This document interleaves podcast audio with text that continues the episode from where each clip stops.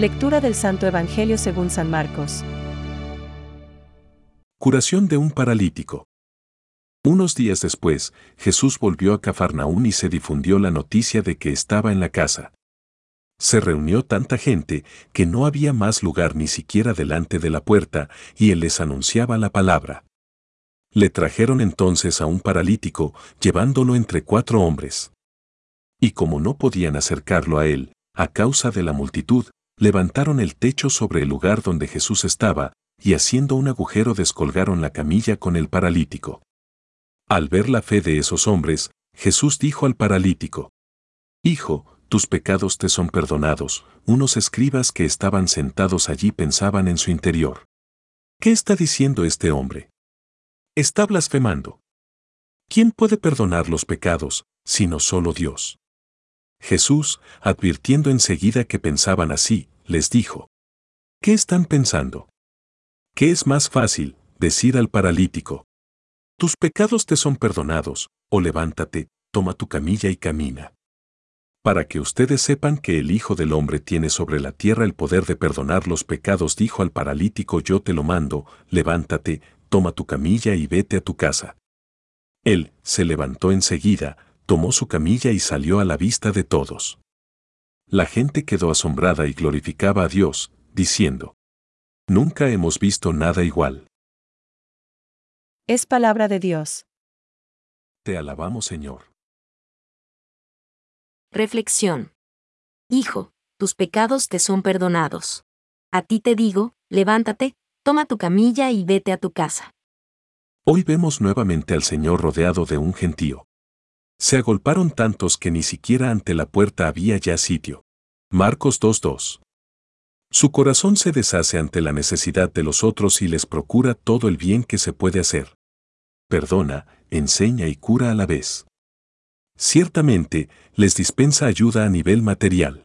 En el caso de hoy, lo hace curando una enfermedad de parálisis, pero, en el fondo, busca lo mejor y primero para cada uno de nosotros. El bien del alma.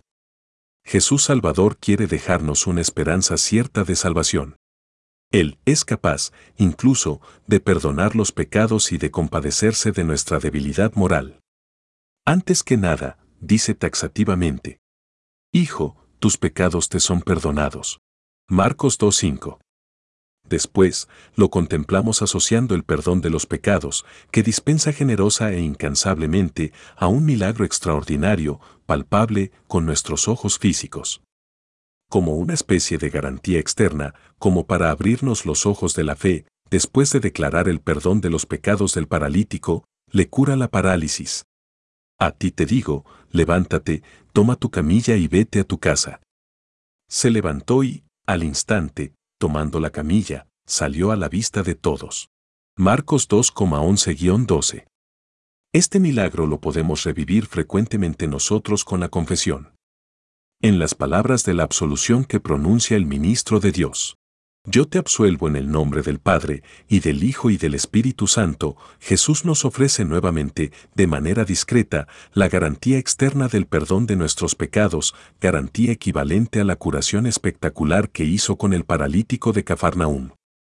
Ahora comenzamos un nuevo tiempo ordinario. Y se nos recuerda a los creyentes la urgente necesidad que tenemos del encuentro sincero y personal con Jesucristo misericordioso. Él nos invita en este tiempo a no hacer rebajas ni descuidar el necesario perdón que Él nos ofrece en su alcoba, en la iglesia. Pensamientos para el Evangelio de hoy. Al perdonar los pecados, sanó al hombre y dio a entender visiblemente quién era Él en su persona. Él que era el Verbo de Dios encarnado, con potestad para perdonar los pecados. Como hombre se compadece de nosotros, y como Dios se apiada de nosotros y perdona nuestras ofensas. San Ireneo. El Evangelio nos presenta a Cristo que vence las parálisis de la humanidad. Describe el poder de la misericordia divina que perdona y cancela todo pecado cuando encuentra una fe auténtica.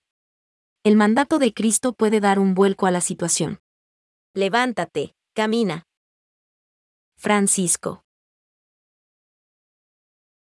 El Señor Jesucristo, médico de nuestras almas y de nuestros cuerpos, que perdonó los pecados al paralítico y le devolvió la salud del cuerpo, quiso que su iglesia continuase, en la fuerza del Espíritu Santo, su obra de curación y de salvación, incluso en sus propios miembros. Esta es la finalidad de los dos sacramentos de curación. Del sacramento de la penitencia y de la unción de los enfermos. Catecismo de la Iglesia Católica, número 1.421.